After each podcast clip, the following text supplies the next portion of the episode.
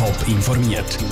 Das Radio Top Magazin mit Hintergrund, Meinungen und Einschätzungen mit dem Pascal Schläpfer. Wie sehen die Pläne vom Kanton Zürich für mehr Velorouten und Busverbindungen in der Region Bassensdorf aus? Und wie wollen die Parteien EDU, GLP und SP die Schaffhauser Stimmbevölkerung vor den Kantonsratswahlen für sich gewinnen? Das sind zwei von den Themen im Top informiert.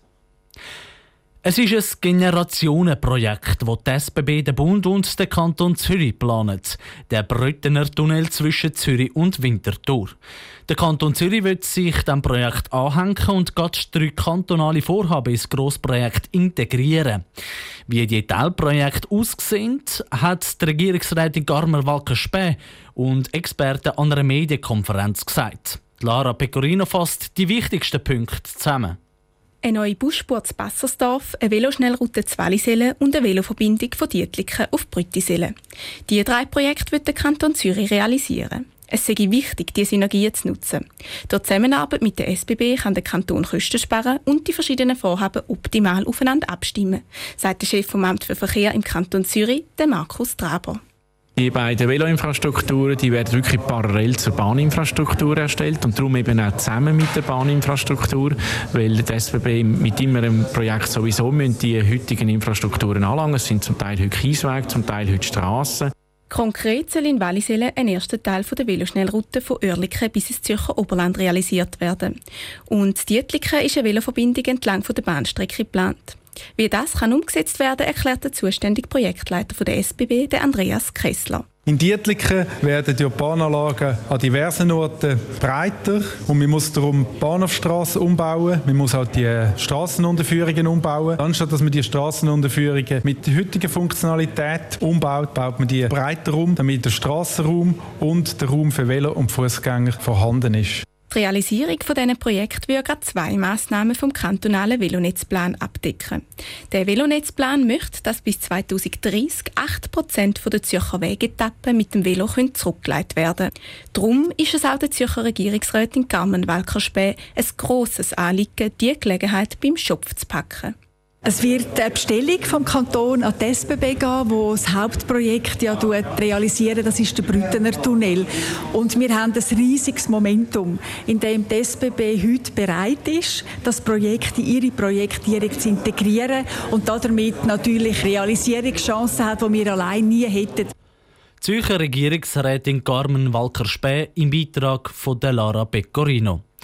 Die Projekte sind alle noch nicht definitiv abgesegnet. Bis 2025 läuft das Planungsgenehmigungsverfahren. Die neuen Veloschnellrouten werden dann frühestens 2031 eröffnet. Eine genaue Übersicht zu diesen geplanten Projekten gibt es auch auf toponline.ch zu finden. Es ist eine heilige Kuh im Kanton Thurgau. Über den Sommer ist der grosse Ratsfrauenfeld für den Winter zügelt der Ratsbetrieb auf Weinfelden. Aber wegen der Corona-Krise bricht der Kanton Thurgau jetzt mit dieser Tradition.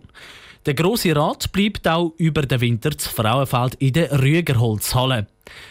Weil dort die Corona-Massnahmen am besten eingehalten werden können.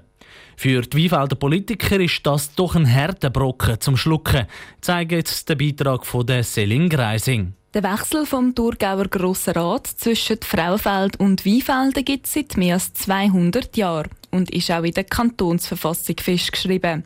Nur im Notfall ist es erlaubt, die Regeln zu brechen. Das Büro vom Grossen Rat argumentiert, dass das Coronavirus genau so eine Ausnahme rechtfertigt. Der Grosse Rat bleibt also über den Winter zu Frauenfeld.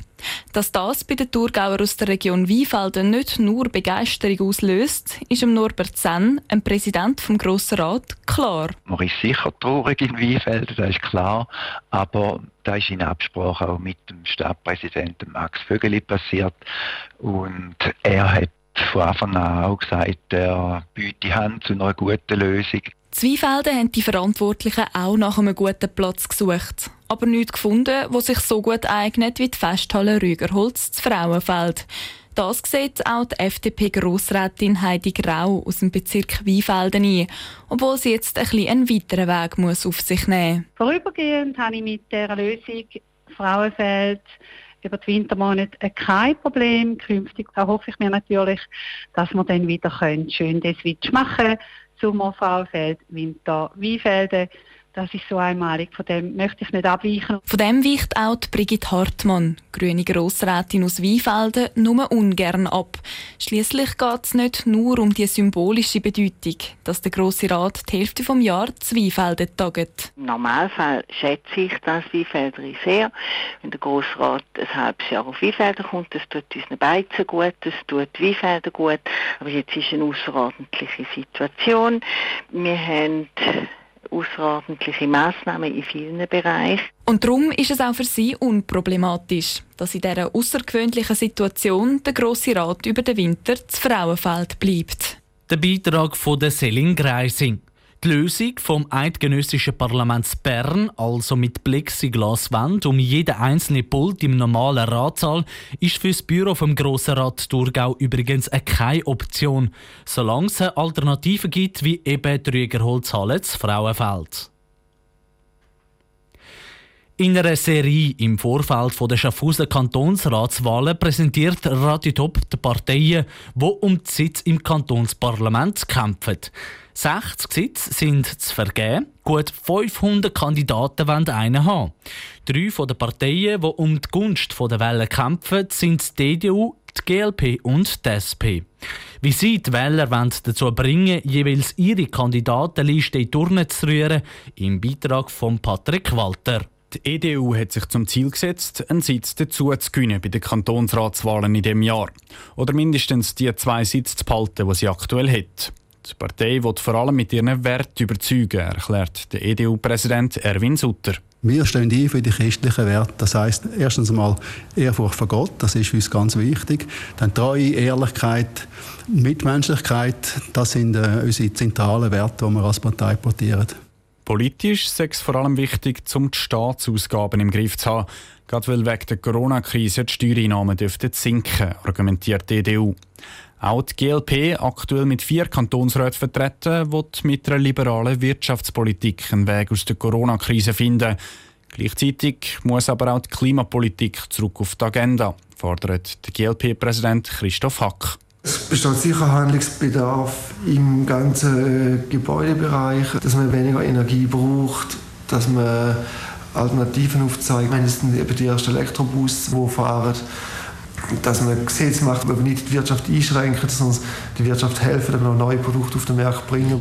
Auch bei der zweitgrößten Partei im Kantonsrat, der SP mit 13 Sitzen, steht der Klimaschutz weit oben auf der Agenda, zusammen mit Gesundheit und Bildung als zentrales Stichwort. Damit die Folgen der Corona-Krise abgefedert werden ist aber vor allem auch der Sozialstaat entscheidend, ist der SP-Präsident Daniel Mayer überzeugt. Der hat seinen Wert bewiesen. Natürlich gibt es dort und da Sachen zum Nachbessern, aber man hat, und da denke ich, in dem Frühling sehr sichtbar geworden. Man hat einen Rückfall eben, man hat die Auffangnetze, die muss man stärken, die muss man beibehalten, das ist ganz wichtig. Sicher, Arbeitnehmerschutz wird zum Thema, je länger das Ganze wird dauern. Welches Rezept am Ende bei den Wählern am besten ankommt, zeigt sich dann am 27. September, wenn der Kanton Schaffhausen wählt. Der Beitrag von Patrick Walter.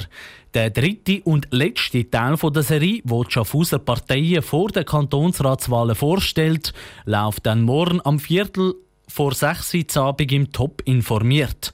Schon jetzt sind alle Beiträge auf toponline.ch.